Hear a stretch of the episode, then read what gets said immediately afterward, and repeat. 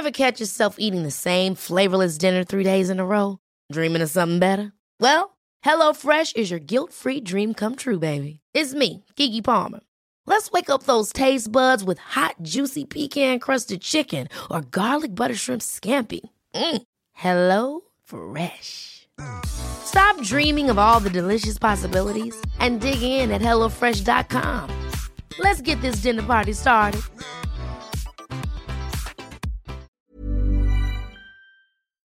Heraldo Radio. Tarde a tarde, lo que necesitas saber de forma ligera, con un tono accesible. Solórzano, el referente informativo.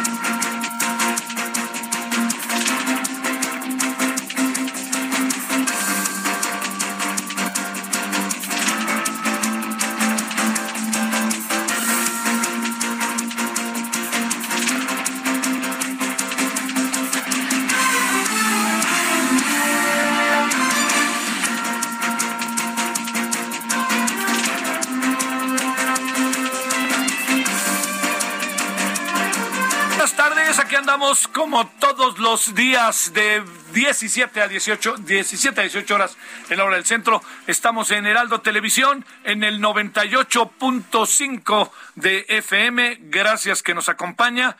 Eh, yo espero que haya pasado una buena semana y hasta ahora un buen viernes. Hace mucho calor y es ese calor seco, ¿no? Entonces, pues sí, no se pone nada grato. Y agregaría otra cosa, este, pues continuamos con la contingencia ambiental. Va a ser difícil. Fíjese que en la, hace que será como a las tres y media estaba yo en la calle, tres de la tarde, y vi que había viento, bien los árboles, bueno, no vi, ves, el viento se manifestaba en el movimiento de las ramas de los árboles. Y este, lo vi y dije, ah, caray, ojalá, ojalá, ojalá. Pero, puf, como yo digo, un globo no hace fiesta y una golondrina no hace verano. Entonces, pues, y ahí quedamos con que, pues, seguimos en este asunto. Le saluda a su servidor Javier Solórzano con mucho gusto. En verdad, esperando que tenga usted un buen fin de semana. Se va acercando, todavía hay viernes, ¿eh? Hay muchas cosas por hacer. Bueno, eh, a ver, dos asuntos. El primero es que todo indica que lo que pasó en Cuba es auténticamente un, un incidente, un accidente. Es muy fácil especular en general, pero con Cuba se nos da todo lo que tiene que ver con la especulación, está al orden del día. Eh, la información primera que se tiene y está confirmado, ahí estuvo el presidente de Cuba, es que hubo una explosión en el Hotel Saratoga, que ya estaba medio vacío. Es, es un hotel que se encuentra en el centro histórico y el centro histórico de Cuba si usted lo conoce, podrá compartirlo conmigo y si no lo conoce, este, le pido que, que, me crea. Es bellísimo, es para caminar, la música, la gente, eh, uno que otro negocio, restaurantes. Eh, la verdad que la, la, verdad que si usted va a Cuba es un lugar como para que por ningún motivo este deje de ir. Bueno, seguramente si va a La Habana lo van a llevar inmediatamente allá. Más allá de ideologías es un lugar bellísimo, clima caliente y en la noche con mucho movimiento. Pues esto fue algo que verdaderamente me parece brutal. Era el Hotel Saratoga, un viejo hotel que por ahí este durante mucho tiempo fue muy importante. Hasta donde entiendo, no he leído del todo, estoy en eso y en la noche tendremos más datos. El hotel estaba vacío, entonces más bien la explosión afectó a quienes estaban cerca. Eh, a quienes eventualmente estaban ahí haciendo algún tipo de trabajo en la zona y colorín colorado. Bueno, eso es lo primero. Segundo, el presidente ya dejó Guatemala, ahora ya está en El Salvador. En la noche Ayer, ayer iniciamos una serie, ayer fue Cuba-México, hoy la serie va, nos lleva a El Salvador-México. ¿Qué es lo que hay en El Salvador? Un intento de explicación de cómo están las cosas, quién es el presidente Nayib Bukele, todo esto, ¿no? Que puede, creo, ayudarnos a entender mejor lo que, lo que está pasando. Lo que sí le puedo decir, eh, que este es un asunto que ha estado desde la mañana, todo el mundo dijo, no vaya a ser que el presidente López Obrador cancele su gira por Cuba, nada de eso, este es un asunto que se tiene focalizado y preciso, entonces el presidente seguirá por la, por Cuba, que yo creo que, supongo que, pues debe ser una, una gira muy, pues muy padre para él, ¿no? así lo quiero volver a decir, muy padre para él, en función de lo que él cree, de la ideología, pero sobre todo muy padre también para él, pues porque le van a, dar muchos reconocimientos, como he platicado y como todo el mundo ha logrado identificar, más allá de las situaciones que ahí aparece cada vez el, una mayor migración cubana hacia México con intentos de ir a Estados Unidos o cruzar para irse a, a Miami. Le decía yo ayer que hay dos cosas que que algo que, que para que usted lo, lo, considere es que el tema de la eh, el tema de, de, de, las fronteras mexicanas son cuatro cuatro fronteras mexicanas que es Cuba que es Belice que es Guatemala y que son los Estados Unidos esas son nuestras cuatro fronteras que no perdamos de vista que ahí están. en una de nuestras fronteras, pues ahí se nos aparece el mar, ¿no? Pero es la frontera, es Cuba. Bueno, este es el segundo asunto. El tercer asunto, déjeme plantearle algo que ya se hizo incómodo. Eh, el discurso que se ha dado sobre la línea 12, que han dado funcionarios de la señora Sheinbaum y la propia señora Sheinbaum, créame, créame, créame que no resuelve el problema. No resuelve el tema de la línea 12 y de cómo se le han ido encima eh, de manera directa a la empresa noruega DNB con motivo del el peritaje que hizo sobre el colapso de la línea 12. Mire, eh, hay cosas que uno se pone a pensar, digamos, no dudo que haya intereses y que se y que se atraviesen, que atraviesen muchas, pero muchas cosas. Pero lo que sí le quiero decir es que lo que no podemos pasar por alto es que es una empresa experimentada, una empresa que me da la impresión que no se puede jugar un tiro, para decirlo claro, un tiro de lanzar toda una serie de análisis, investigaciones y elementos para deteriorar a un gobierno, como es el gobierno de la ciudad, para con eso quedar bien con grupos de oposición. La verdad que es una empresa mucho, pero mucho, muy seria. Es una empresa que tiene muchos años, de, créame, este, más de casi 100 años. Es una empresa que se ha dedicado a peritajes. Es una empresa noruega seria reconocida. Y yo no veo, no veo cómo puede cambiar su discurso de la noche a la mañana cuando los dos primeros peritajes fueron tan altamente reconocidos y cuando la empresa fue tan altamente reconocidos por, reconocido por la propia jefa de gobierno, que más porras no le pudo aventar. Es la mera, mera petatera, como decíamos ayer. Entonces, ¿qué pasó aquí? Y le voy a decir en qué estamos, en, qué problema estamos. En que, como se lo he venido diciendo, como el asunto está judicializado, ya no se puede abrir eh, la investigación se puede abrir ante los tribunales y serán parte de las pruebas. Pero cuando el gobierno de la ciudad dice que incluso va a demandar civilmente a la empresa, y la empresa dice, pues si quieren, bueno, no dice así, ¿no? Pero la empresa dice, oigan, pues las cosas están bajo esta dinámica. Lo que, créame que lo que yo me pongo a pensar es este, ¿por qué podría, por qué podría esta empresa jugarse el tiro de lanzar toda una serie de juicios que no tendrían que ver con la investigación y el peritaje solo para quedar bien con quién, con mexicanos contra la corrupción. La verdad que no. O sea, yo, yo creo que eh, además hay algo que a mí me inquieta, pues, ¿no? Eh, primero, pues por supuesto, la, la pérdida de vidas, lo que pasó, pero que estemos lanzando un discurso y digo estemos como parte del país, ¿no? Que se esté lanzando un discurso para buscar que las cosas se adecúen a como yo las quiero ver y no como fueron. Yo le digo, a mí me parece verdaderamente inquietante, inquietante lo que, lo que está pasando. Yo quisiera, y sí se lo digo en verdad, yo quisiera que, que eh, va a ser muy difícil conocer el, el, este, el peritaje, le insisto, por la judicialización, pero le diría, ojalá haya manera de conocer algo respecto, algo al respecto. Y esto, híjole, pues ojalá, ojalá, la verdad que, ojalá se pueda hacer, porque eso quitaría todo tipo de duda. Porque, ¿sabe qué es lo que pasa? La incomodidad a la que yo hago referencia de, del asunto es algo más que una incomodidad, pero le digo, va, si no se resuelve bien, el, el gobierno de la ciudad va a cargar con esto, va a cargar con esto. Y yo creo que si la señora Sheinbaum, que no me parece todavía que muestre arrestos como para ser candidata y presidenta, los tiene que mostrar, está en eso, pero todavía no sale, ¿eh? perdón, no se enojen conmigo, pero todavía no sale. Este, pero si la señora Sheinbaum quiere llegar a eso y que tiene la, justa, el derecho aspiracional a hacerlo, lo que tiene que hacer es este asunto resolverlo no con diatribas, sino con adjetivos sino en caso concreto decir esto, colocar, la empresa ya dijo, este abogado del que ustedes hablan, ese no participó y no hay conflicto de interés. Bueno, no dijo no participó, pero dijo no hay conflicto de interés.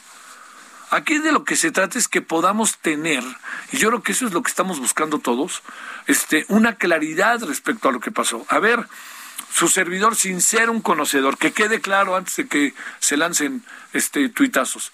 Yo no soy un especialista, pero siempre he pensado de la manera básica en cómo es posible que no se hayan dado cuenta de algo que estaba pasando desde el año 2012. Y la palabra entonces, entiendo que no gusta, pero es mantenimiento.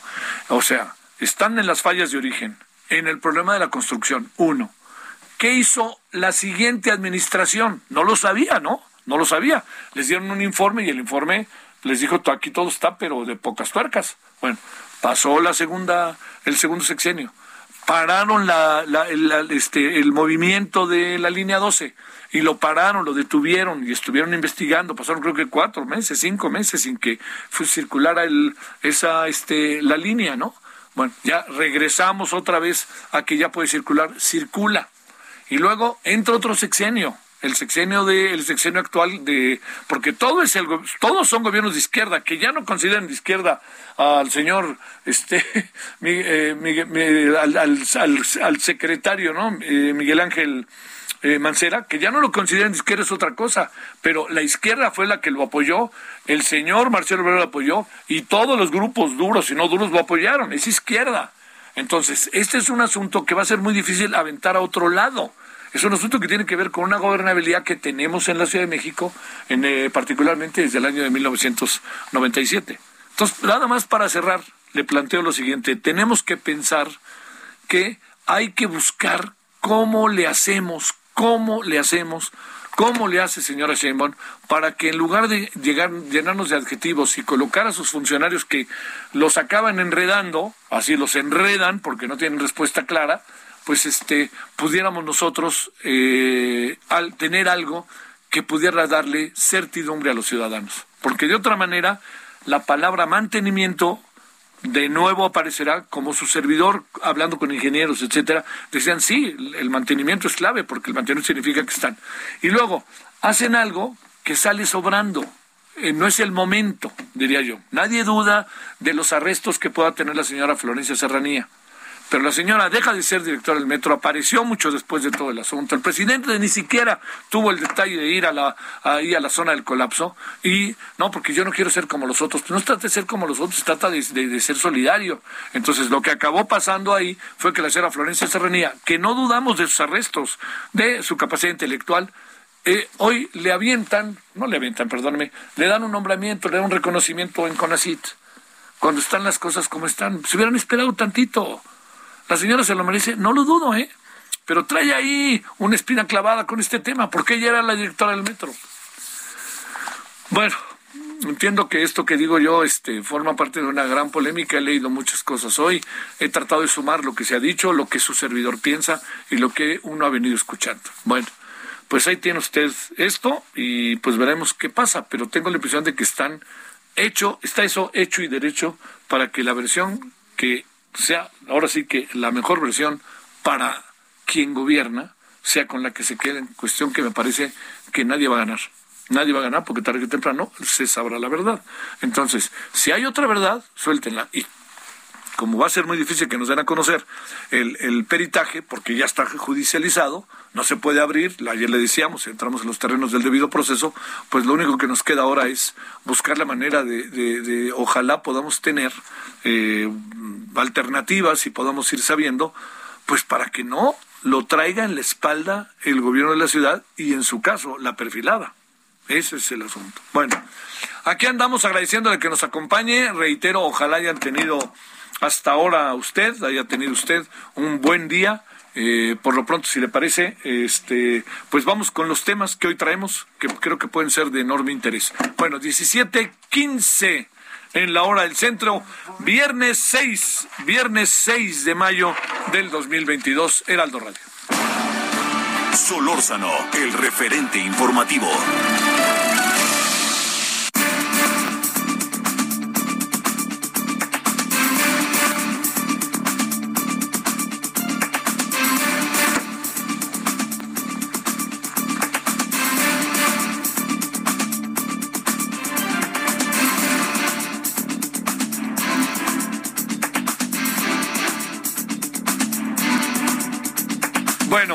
Mire, este, han pasado eh, a lo largo de estos días, eh, en, medio, diría yo, en medio de todo lo que tenemos, este, eh, de lo que hemos tenido respecto a la pandemia, hemos tenido variantes y han aparecido este, circunstancias que de repente inevitablemente pues, nos inquietan.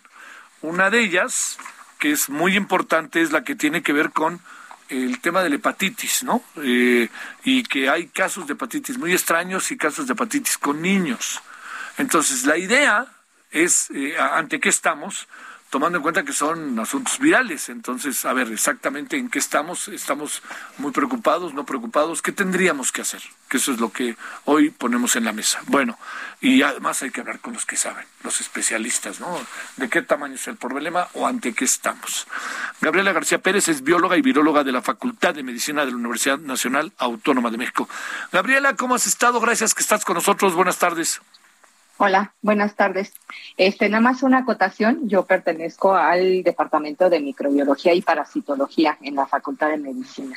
Mira, aquí está muy bien. Déjame decirte que me acaban de anotar y yo no lo vi porque tenían otro dato, pero lo voy a repetir si a ti no te parece. Si a ti te parece, perdón, como que no, espero que te parezca. No, está bien, digo, nada más era perdón, no, perdón, ¿eh? Es bióloga y viróloga del Departamento de Microbiología, Parasitología de la Facultad de Medicina de la UNAM. Ahora sí estamos bien, ¿verdad? Sí, perfecto. Perfecto, y, perdón. ¿eh? Buena tarde. Ya sabes cómo de repente aparecen aquí. Eh, ahora sí que sabemos quién eres, pero a lo mejor no te ubicamos en, en dónde estás exactamente. Y eso no está bien. A ver, déjame plantearte, este Gabriela, ¿estamos ante algo nuevo, ante algo diferente, ante algo eh, riesgoso, ante algo que puede expandirse? hemos visto casos de hepatitis extraños, hepatitis que tienen también que ver con niños, en fin. ¿qué, qué, tenemos algo ahí nuevo o de qué se trata lo que tenemos sin importar su tamaño todavía? Pues mira, en realidad no sabemos si es nuevo o viejo o qué, pero lo que sí sabemos es que es diferente. Este ha ha habido algunos casos eh, que se han eh, detectado de hepatitis en niños eh, que no se ha encontrado o no se ha determinado con exactitud todavía el agente etiológico, es decir, el patógeno que está ocasionando esta hepatitis o si hay alguna cuestión que no sea un agente patógeno, sino que pudiera ser por mecanismos tóxicos de algún tipo, ¿no? Esto todavía no se determina.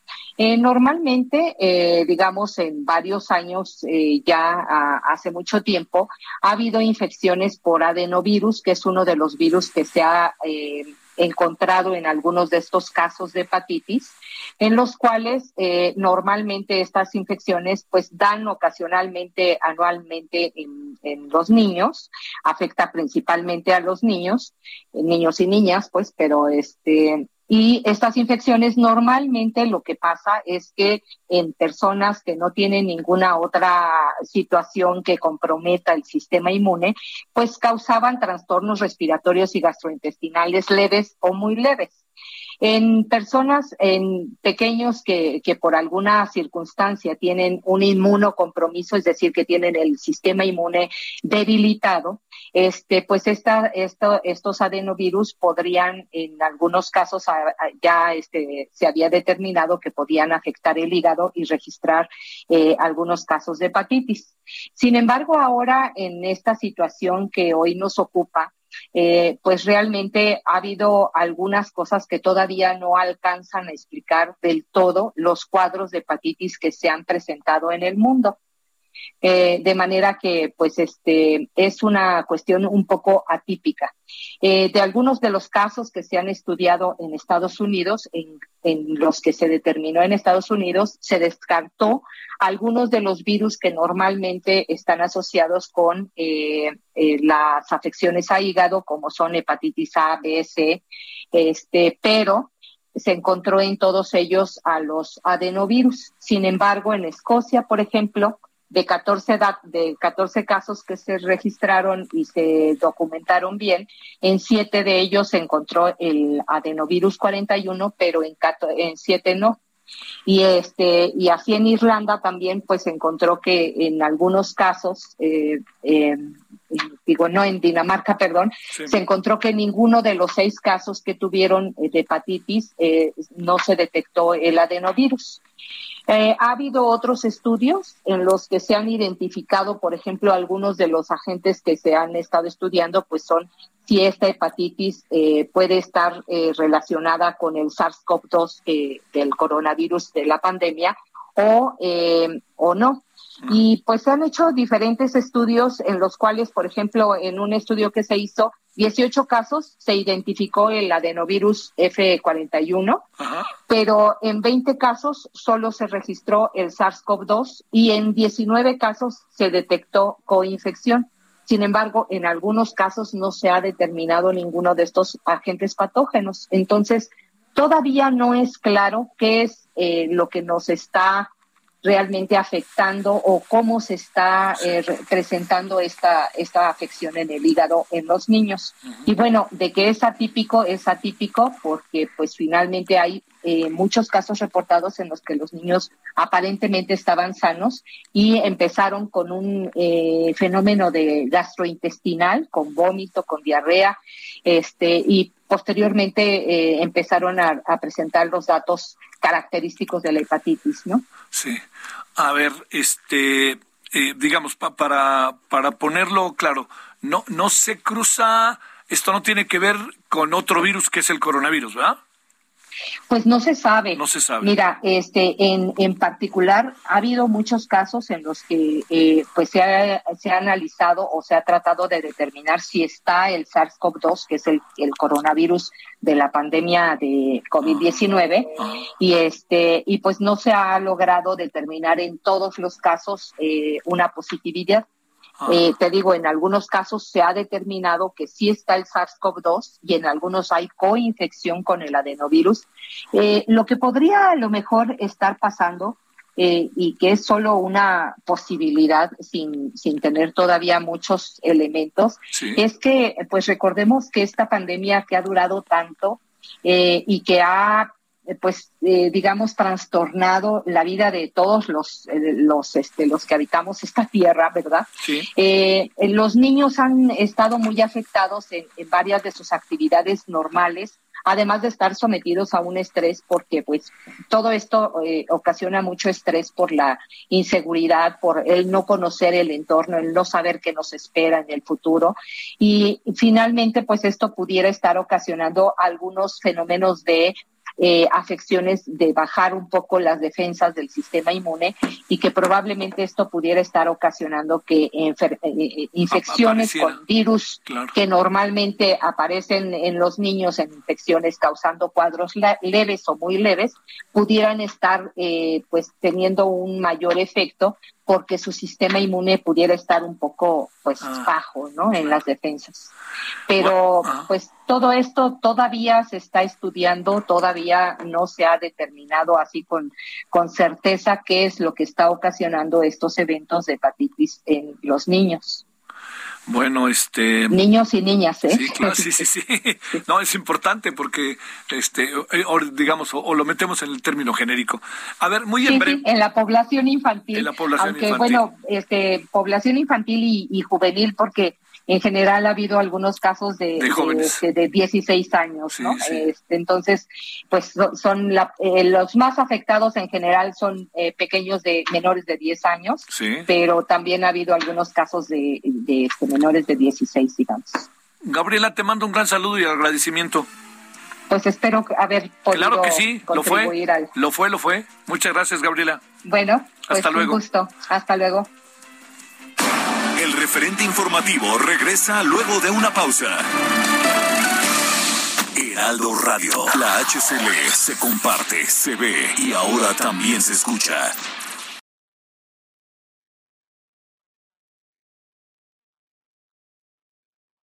Heraldo Radio, la HCL se comparte, se ve y ahora. Planning for your next trip? Elevate your travel style with Quince. Quince has all the jet setting essentials you'll want for your next getaway, like European linen, premium luggage options, buttery soft Italian leather bags, and so much more. And is all priced at 50 to 80% less than similar brands. Plus, Quince only works with factories that use safe and ethical manufacturing practices.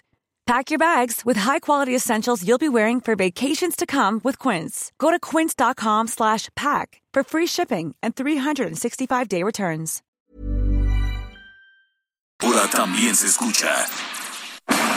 Estamos de regreso con el referente informativo. En el referente informativo le presentamos información relevante.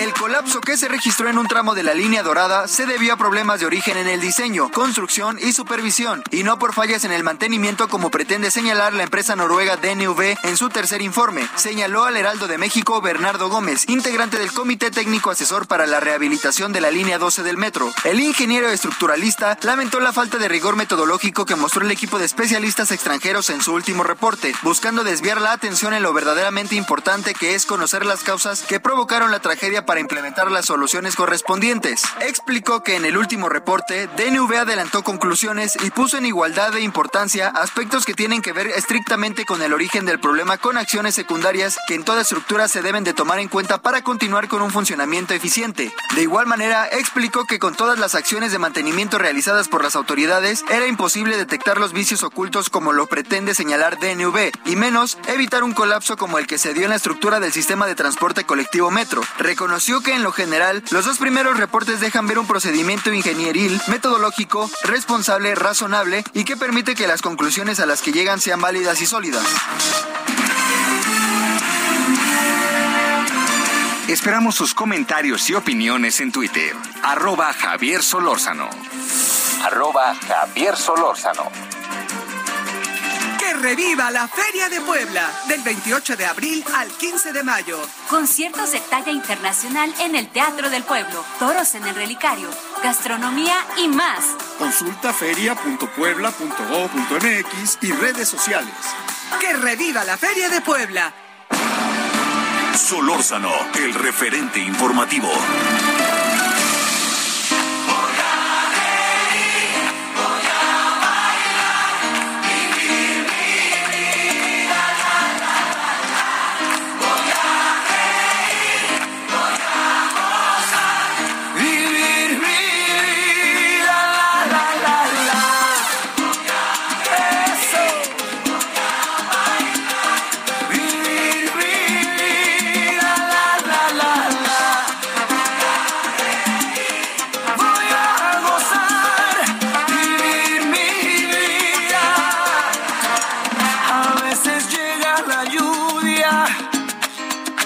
A este, en nombre de Román García, este, les mando esto.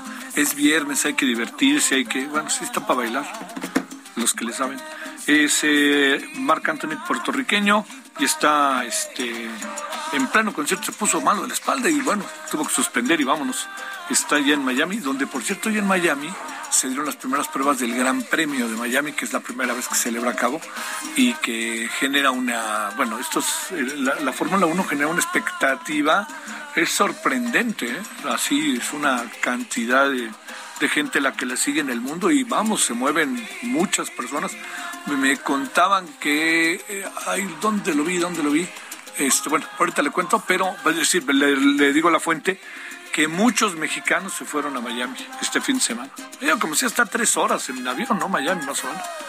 Entonces se fueron a Miami para pasar el fin de semana en Miami con todo lo que pueden hacer en Miami, pero pues van fundamentalmente al Gran Premio de Miami, donde si a usted le interesa, en las pruebas que no son oficiales, sino nomás se echaron a andar, están en este están en el eh, eh, está el Checo Pérez en cuarto lugar.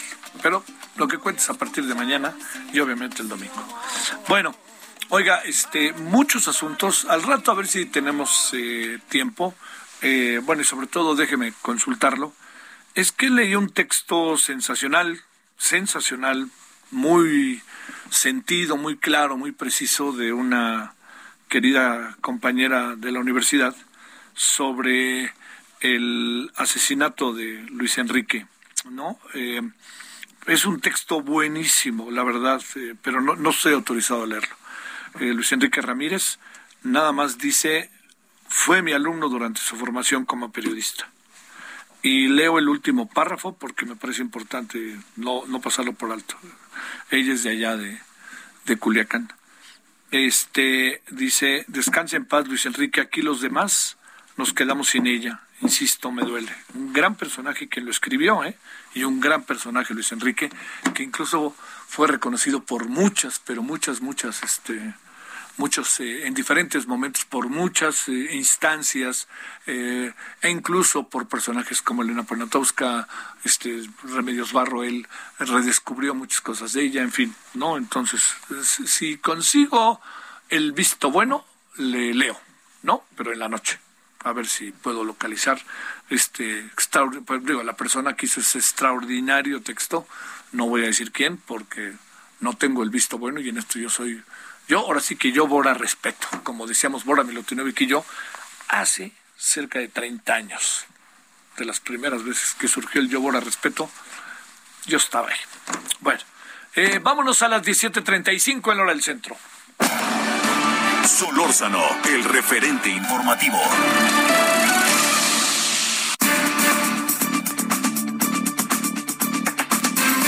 Bueno, eh, con enorme gusto siempre, con Ernesto López Portillo, coordinador del programa de seguridad ciudadana de la Universidad Iberoamericana, eh, fundó y dirigió el Instituto para la Seguridad y la Democracia, el INCIDE.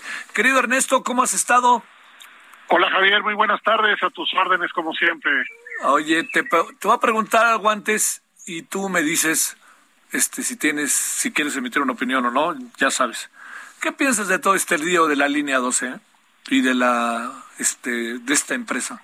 ¿Tienes has has logrado juntar información, tener una idea de ante qué podemos estar o no? Porque es un asunto de seguridad, ¿no? Sí, mira, Javier, no no no voy a entrar a profundidad porque no porque no estoy haciendo esa investigación. Sí. Pero sí, sí aprovecho, y te agradezco mucho la oportunidad, aprovecho para destacar un asunto importante desde nuestra perspectiva de rendición de cuentas. Ajá. Y es que eh, resultó importantísimo que la jefa de gobierno en su momento pidiera un peritaje a técnicos independientes. Nosotros creemos mucho en eso. Creemos en, figuras de, que son capaces de hacer peritajes desvinculadas de los intereses políticos. Peritajes estrictamente técnicos con métodos probados y aceptados, con expertos. O sea, lo que la ciencia te da. Y de pronto llega todo esto. Y entonces nos, nos sorprende muchísimo y no le encontramos forma al hecho de que se diga primero que tienes una posibilidad de peritaje con alguien que representa lo mejor de lo mejor en términos de prestigio profesional y después digas que ese misma, esa misma institución, esa misma empresa, eh, se sale del canal técnico y te entrega lo que la jefa de gobierno calificó como algo pues bastante grave por lo que nos dijo. Sí. Entonces nos quedamos con la pregunta, Javier, que se queda todo mundo. ¿Cómo es posible que una empresa que tiene no sé cuántos años, pero muchísimos, de prestigio a nivel internacional, renuncia a su propio prestigio y, diga, no, pues me, me, me, me, me comprometo con algún interés político y echo a la basura mis todos mis años de, de prestigio y de credibilidad, parece muy difícil, Javier. Sé, ese es mi comentario al respecto. Esto me bueno, estamos yo creo que todos, bueno, no todos, yo decía algo parecido al inicio, no tan acabado como tú, pero decía algo parecido. A ver, entremos en lo que, para lo que, y te agradezco eh, que hayas respondido, Ernesto. Eh, entremos en, en, lo que estamos aquí, a ver, la pregunta. Elementos de la Guardia Nacional eh, bajan el pantalón de unos compañeros, lo golpean como con una tabla en el trasero, se difunde el video, quiere decir que alguien de ellos lo tomó. Segundo, matan a un estudiante y ahora resulta que lo detengo, pero no es, fue el de junto. Hay manifestaciones grandes en, en la ciudad de Guanajuato, en la Guanajuato capital, y este y no parece que haya una respuesta o una acusación de recibo. De nuevo estamos con la Guardia Nacional, Ernesto. Bueno, pues hay sorpresas para mucha gente, pero para nosotros no, Javier. Sí. Por, por duro que parezca decirlo así, lo que tenemos es una improvisación, creando una institución de personas con formación militar. Están, eh, esa institución está resistiendo la rendición de cuentas ferozmente, Javier. Primero no quisieron, con el aval del presidente, se negaron a crear el observatorio de rendición de cuentas que ordenó la Corte Interamericana ya lo hemos platicado aquí. Dijeron no. a los jueces de la Corte Interamericana los mandaron a la basura. La sentencia del caso Atenco 2018, diciembre, dice que se creará un observatorio de rendición de cuentas con participación ciudadana y entregaron un escrito y dijeron no lo necesitamos. Entonces desacataron la sentencia. Ese es número uno. Número dos, nos acaba de contestar la Guardia, Javier. Sí. Esta es una solicitud de acceso a la información. Mi columna de este lunes tendrá los detalles y como sabes, toda solicitud queda, toda respuesta queda en el en el portal para que cualquiera la vea del sistema de acceso a la información. Nos dijeron que no han evaluado el uso de la fuerza. La Guardia Nacional no ha instalado competencias profesionales para evaluar el uso de la fuerza. Con, lo cual nos están confesando que violan la Ley Nacional de Uso de la Fuerza. Y entonces la pregunta es, a ver, la Guardia dice no al control externo, pero también dice no al control interno. Pues nos dejan volando, Javier. ¿Qué hacemos con una institución de militares que no tienen la formación policial, que están entrenados para usar la fuerza letal como cualquier persona del ejército, que, están entrenados para usar la fuerza mayor posible para aniquilar al enemigo, en contraste con lo que es la policía, que está entrenada para usar la menor fuerza posible.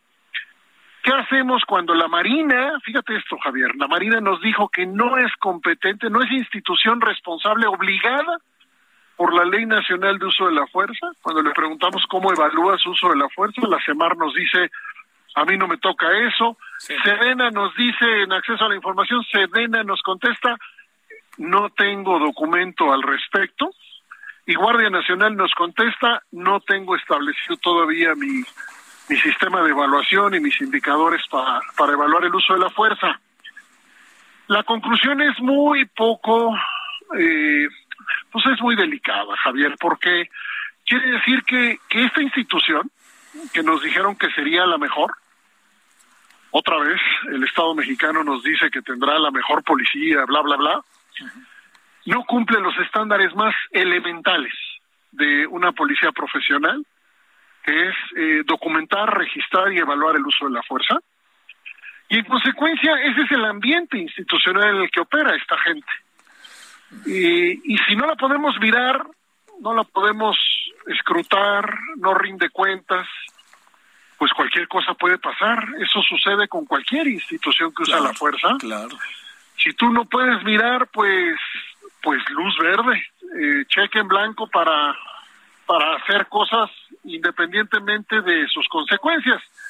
Tú acabas de poner ejemplos muy delicados, desde maltrato, tortura o ejecuciones. ¿Qué va a pasar, Javier? Y esto es lo, lo, lo más delicado, que parece ser que nos vamos a ir por aquí. ¿Qué quiere decir eso? Pues que la Guardia Nacional no va a ser una institución profesional que rinda cuentas, que cumpla con los criterios constitucionales de función policial, que son legalidad, eficiencia, profesionalismo. Entonces, ¿a dónde nos llevó el presidente López Obrador? Pues a, a, un despliegue militar masivo que tampoco responde a las necesidades de protección y servicio que tenemos para la seguridad. Y eso nos queda, eso nos deja en dónde, Javier? Pues nos deja sin, sin relatos creíbles sin promesas creíbles del Estado mexicano, porque ya vimos que los civiles no nos dan seguridad y ahora estamos viendo que los militares tampoco. Entonces esto es delicado. y la Guardia Nacional tendría que estar eh, explicando, eh, primero disculpándose frente al público. La Guardia Nacional debería estarle pidiendo perdón al público si fuera una institución que rinde cuentas y debería estarnos explicando qué es todo lo que va a hacer para que no se repitan los excesos entre ellos mismos al interior o los excesos en el trato con la gente, lo que incluye la muerte de estudiantes. Es, ya lo dijimos aquí, Javier, ya lo platicamos, es el evento más grave que puede haber para una institución armada. Matar a alguien por uso desproporcionado de la fuerza.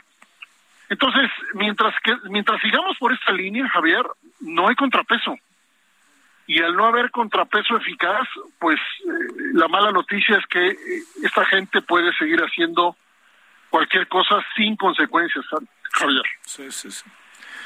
Eh, sigámosle, Ernesto, sigámosle, pero no es, no es buena noticia lo que nos estás dando, pero viene siendo eh, la manifestación de la terca realidad, ¿no? Así de sencillo. Sí, sí, si la realidad se impone, si tú no tienes los sistemas de contrapeso, y tú no tienes la supervisión adecuada y no estás documentando el uso de la fuerza y tampoco puedes demostrar cómo estás aprendiendo a usarla mejor y no tienes tampoco los cursos con la con la lo que lo que deberían durar los cursos no es suficiente lo que se están formando porque quisieron hacerlo rápido pues aquí están las consecuencias Javier. Te mando un gran saludo como siempre Ernesto López Portillo muchas gracias. Fuerte abrazo. Gracias. 17:46 en la hora del centro. Solórzano, el referente informativo.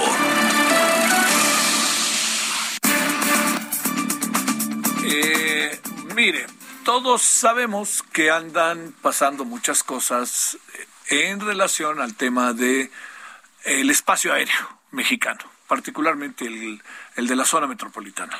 Eh, eh, digamos, este, ha habido reacciones de la Federación Internacional de Pilotos, el propio, eh, la propia organización ASPA, que es la Asociación Sindical de Pilotos Aviadores de México, ha llamado también la alerta para ver qué pasa. El señor este, Jiménez Ponzo, el subsecretario, ha dicho que un porcentaje este, que no es menor se tiene que ir al AIFA y en eso estamos. Pero ¿qué anda pasando? cómo ve las cosas. Cuando desde fuera se preocupan, vale la pena tomar en cuenta, porque ellos son los que vienen de fuera y son los que vienen piloteando, ¿no? Para decirlo de manera muy doméstica. Humberto Gual es el secretario general de la Asociación Sindical de Pilotos Aviadores ASPA. Humberto, gracias, ¿cómo has estado? Javier, ¿cómo estás? Muy buenas tardes, te mando un fuerte abrazo este, y a tus órdenes. Eh, oye, te escucho un poquito mal, no sé si me oyes bien. Yo te escucho muy bien, pero tú ahora ya me escuchas mejor o no? Ya te escucho ahora sí mejor. eso. Muchas gracias. Bueno, entonces si tú dices que te da gusto, a mí también me da gusto, como lo sabes, que últimamente no te he visto. no me ha tocado verte. Este, no nos ha tocado. Creo que ya habíamos platicado por ahí en alguna ocasión, no recuerdo, pero, pero de todos modos, eh, siempre un fuerte abrazo y un gusto compartir contigo, con todo tu gremio, con todos los, y a los cuales antes de iniciar quiero ser muy respetuoso, mandar un fuerte abrazo de solidaridad por el, artero fallecimiento, asesinato, más bien, mejor dicho, de Luis Enrique Ramírez. Les mando un fuerte abrazo como Asociación Sindical de Pilotos Aviadores y, y como Humberto Gual en lo personal. Sí, sí, sí. Sí, fuerte. Bueno, este, hijo, mucho que platicar. Fíjate que contaba Humberto que una compañera periodista es comunicadora, como se les llama, de mi generación, ha hecho un texto formidable que ojalá pueda dar en la noche sobre Luis Enrique y el, periodismo que él hacía. Oye, era periodismo, Humberto, de cultura, hombre. Es cultural, claro. Ay, no, he si, seguido. Si tú dijeras, bueno, pues andaba en, en, otras áreas que podían ser controvertidas, bueno, ve, ya que te digo, oye, Humberto, a ver, este, todos andamos medio inquietos, los que a veces nos toca la oportunidad de viajar, y ustedes supongo más, de que un día nos acabe tocando ir a la IFA, ¿no? Pero a ver, ¿en qué estamos con todo eso? ¿Y por qué se preocupan de afuera y ustedes dicen, viéndolo bien, oigan, voltemos a ver qué está pasando? Claro, mira, este, me da oportunidad, me da mucha oportunidad, Javier, de comentarte algo. Este comunicado al que tú hacías referencia, que es el comunicado a través de, de la Federación Internacional de Pilotos Aviadores, no es ajeno a ASPA de México, porque nosotros somos parte muy importante de esta federación. Ah, Ocupamos los más altos puestos del comité ejecutivo en esta federación, ¿eh? déjame comentarte. Entonces nosotros no somos un gremio, no somos un gremio que se dedique a destruir, somos un gremio que se dedica a contribuir a la seguridad de la aviación. Tenemos nuestra parte laboral que ahorita la quiero dejar a un lado. Quiero hablar específicamente de lo técnico. Hemos llamado la atención, no hoy, ¿eh? No hoy, durante toda la historia que tiene ASPA de México como asociación y en lo muy particular de este caso, desde que se empezó a hacer el rediseño del espacio aéreo, hemos llamado la atención de que había que, era necesario no me extraña, ni nos debe de espantar, ni lo debemos de ver eh, catastrófico.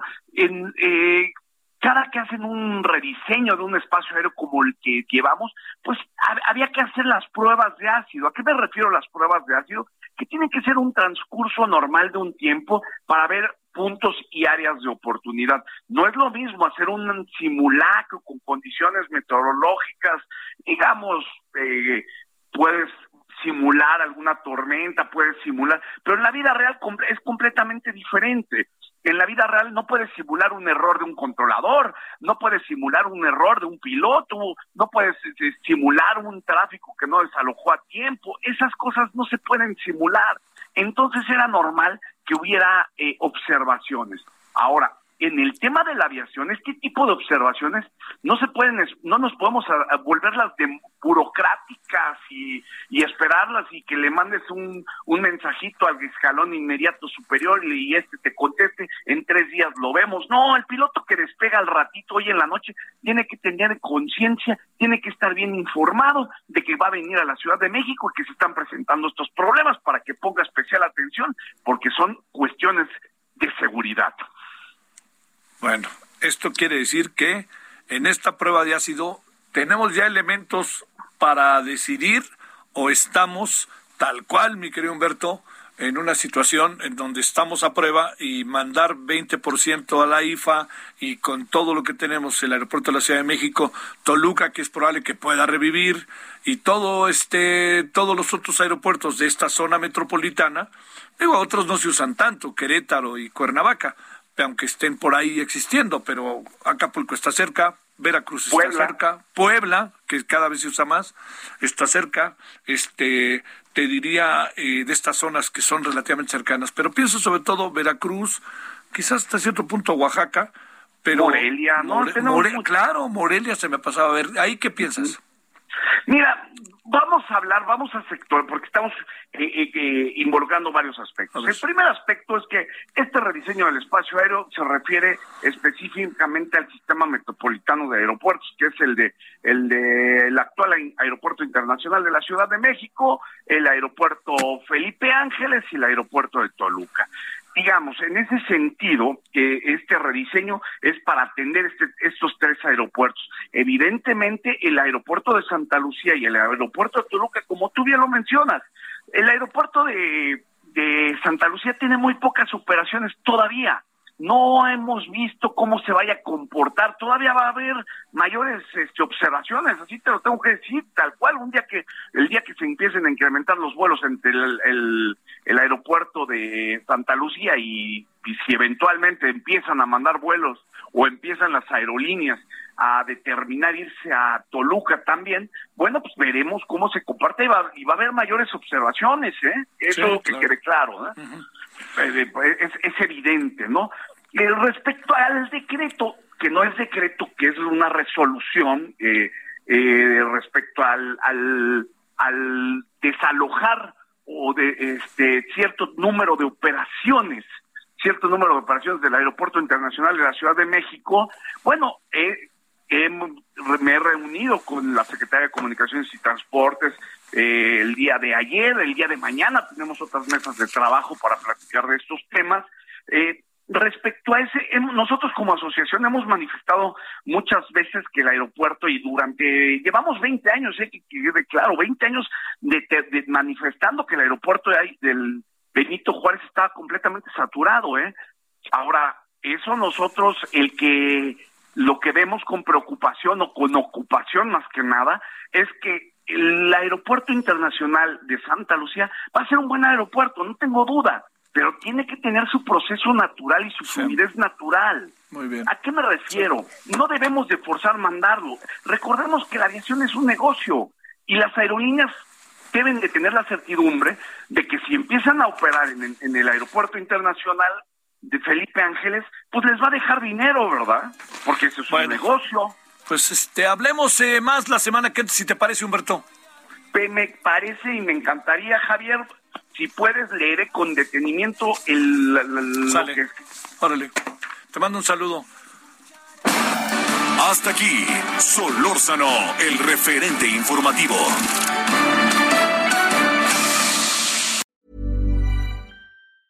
Even when we're on a budget, we still deserve nice things. Quince is a place to scoop up stunning high-end goods for 50 to 80% less than similar brands. They have buttery soft cashmere sweaters starting at $50, luxurious Italian leather bags, and so much more. Plus, Quince only works with factories that use safe, ethical, and responsible manufacturing. Get the high-end goods you'll love without the high price tag with Quince. Go to quince.com/style for free shipping and 365-day returns.